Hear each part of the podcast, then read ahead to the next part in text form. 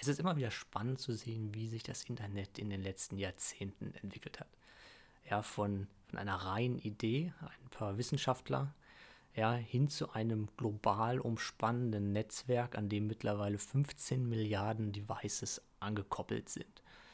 Und so Firmen wie Facebook und Google existieren. Ja, Services, wo man sich zu Beginn des Internets noch gar keine Gedanken drüber machen konnte.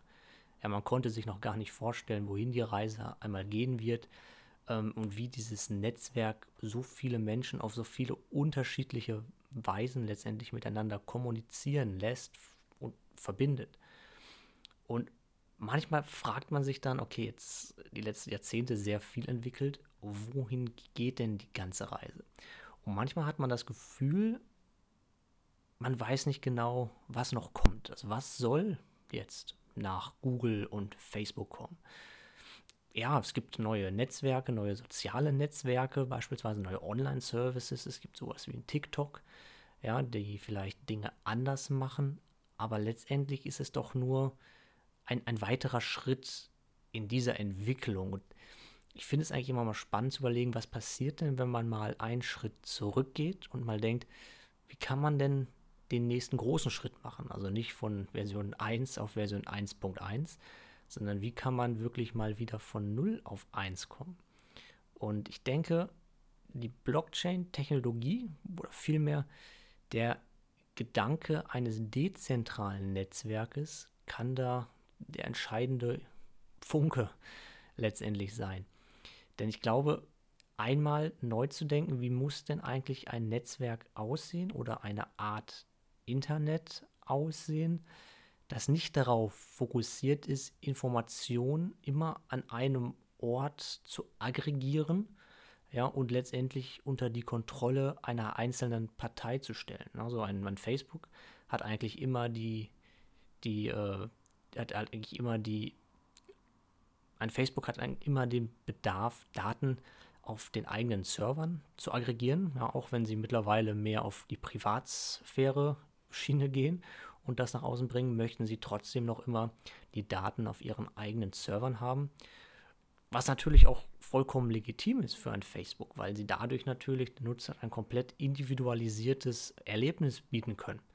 Ja, nur dadurch, dass Facebook weiß, was ich mag, ja, welche Interessen ich habe, kann es mir entsprechend mein Newsfeed ähm, kategorisieren und anzeigen, genauso wie ich ihn gerne konsumieren würde. Und das funktioniert auf Basis der Algorithmen ja auch sehr, sehr gut. Ja, nicht nur bei Facebook, auch bei anderen Webdiensten, beim Amazon, beim eBay etc. Jetzt kommt aber die Überlegung, was passiert denn, wenn wir dieses Paradigma, was wir eigentlich in den letzten Jahrzehnten so gelebt haben, heißt Kontrolle versus Individualisierung einfach mal aufbrechen. Ja, weil im Moment ist es so, entweder habe ich Kontrolle über meine Daten, ja, und äh, ich weiß genau, wo sie liegen, ja, und wer darauf und wer sie nicht, wer sie hat und wer sie nicht hat, ähm, kann allerdings keinerlei individualisierte Webservices genießen. Ja, ich muss mich immer mit äh, einem Einheitsbrei einer Webseite sozusagen abfinden. Und bisher war es technisch einfach gar nicht möglich, dieses Paradigma aufzubrechen. Ja, und jetzt kommt eben die Blockchain dabei ins Spiel und zu überlegen, kann man mit einer dezentralen Struktur dieses Paradigma aufbrechen? Und ich, ich denke schon. Und das ist eben der spannende, spannende Teil dabei. Ja, dann hat man nicht mehr Kontrolle versus Individualisierung, sondern Kontrolle und Individualisierung. Ja, das heißt, jeder hat die volle Kontrolle über seine Daten, kann genau sehen, wer hat sie, wer hat sie nicht, wer hat darauf Zugriff und wer hat auf welche Teile meiner Daten Zugriff. Aber gleichzeitig kann ich halt von individualisierten Webservices ähm, profitieren. Ja, und ich habe gleich die, die gleiche Experience, wie ich sie jetzt bei einem, einem Facebook habe. Das heißt, ich habe das Beste sozusagen aus, aus beiden Welten vereint. Und das wird sehr viele Chancen mit sich bringen, natürlich auch sehr viele Herausforderungen. Ja, wenn wir jetzt mal daran denken, alleine eine normale Cloud-Infrastruktur. Ja, auch die, die Cloud ist halt in den großen Datenzentren aggregiert. Ja, wenn wir weiterdenken, müsste es auch dahin gehen, dass die Cloud auch nicht mehr zentralisiert ist, sondern dass auch wieder Cloud-Kapazitäten dezentralisiert sind. Das heißt, Nutzer sie selber nicht betreiben können. Ja, das glaube ich nicht, dass wieder Server in die Wohnungen einziehen werden, sondern vielmehr, dass Cloud-Kapazitäten, Rechenkapazitäten letztendlich lokal äh, gesourced werden können. Das heißt, dass die Nutzer wieder genau wissen, ähm, wer, wer betreibt denn diese Cloud-Infrastruktur für mich und äh, wer hat darauf entsprechend Zugriff und wie ist das Ganze gesichert. Also auch da muss eine Dezentralisierung stattfinden. Aber wenn ich so darüber rede, merkt man halt sehr schnell, wie abstrakt das Ganze werden kann. Ja, und ich glaube, man weiß jetzt auch noch gar nicht, wohin die Reise da genau geht und welche Risiken da auftreten werden, ähm, was, was man beachten muss, was man eigentlich genau wie machen muss. Und ich, auf der anderen Seite sehe ich das allerdings als die riesige Chance für uns alle. Ja, einfach nochmal die Analogie zu ziehen, damals beim Internet wussten die Leute entsprechend auch nicht, was kann man mit dieser Protokollidee eigentlich alles machen. Ja, wussten nicht, dass da in mehreren Jahrzehnten danach ähm, sowas wie ein, wie ein Google äh, plötzlich entsteht, der sich mal gedacht hat, komm, jetzt, jetzt äh, katalogisieren wir mal alle Webseiten äh, im Internet. Und das ist eigentlich das Spannende, weil man braucht hier dann die Leute, die solche Ideen nach vorne treiben, ohne sich zu viele Gedanken über das zu machen, was eben nicht geht.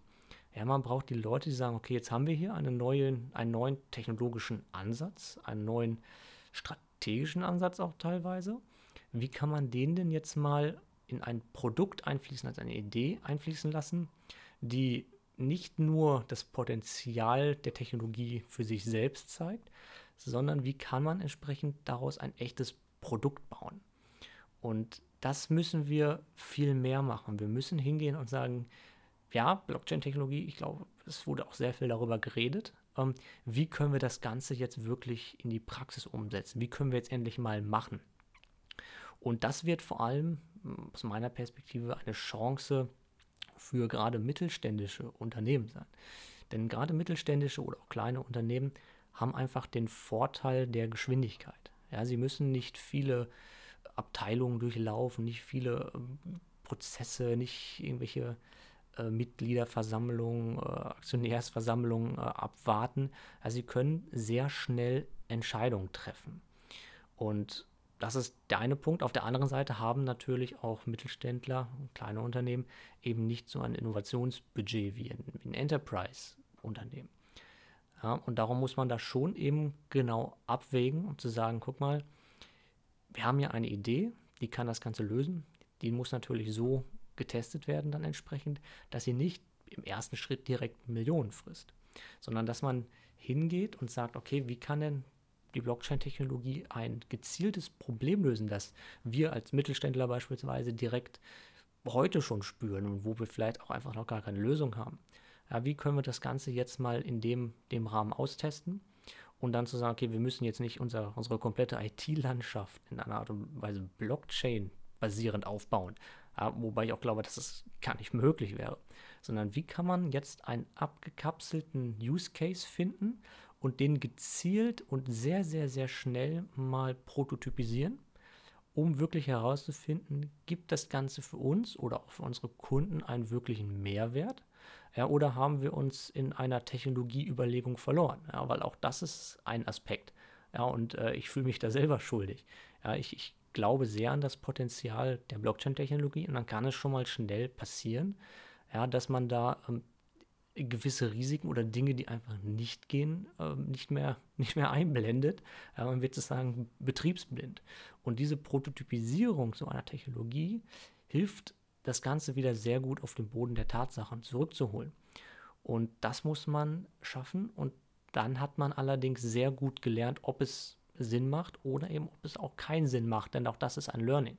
Äh, wenn ein Prototyp einfach nicht hinhaut, auch dann hat man etwas gelernt und sozusagen war er dann eigentlich auch ein Erfolg, weil das ist eigentlich der Sinn eines Prototypen, genau herauszufinden, was funktioniert und was funktioniert eben nicht. Und das ist einfach nur mal eine, eine Gedanken, eine, eine Überlegung ja, und ein, ein Aufruf auch, einfach mal machen. Ich glaube, wir müssen mehr in dieses einfach mal machen kommen. Das ist äh, für uns auch als, als Deutschland in dem Sinne, als, als Land, ja, als, äh, auch als EU, als, als Menschen, ja, in, in diesen Regionen eine, eine unglaubliche Chance, uns sehr, sehr, sehr weit vorne bei diesem neuen Thema zu platzieren. Denn eben noch nicht viele haben es geschafft, diese, diese Übertragung zu machen von der Theorie, die, die unglaublich spannend ist, ja, wirklich in die praktische Nutzung dieser Technologie und ein wirkliches Produkt daraus generieren. Und das sollten wir uns alle, die Interesse an diesem Bereich haben, für das Jahr 2020 vornehmen.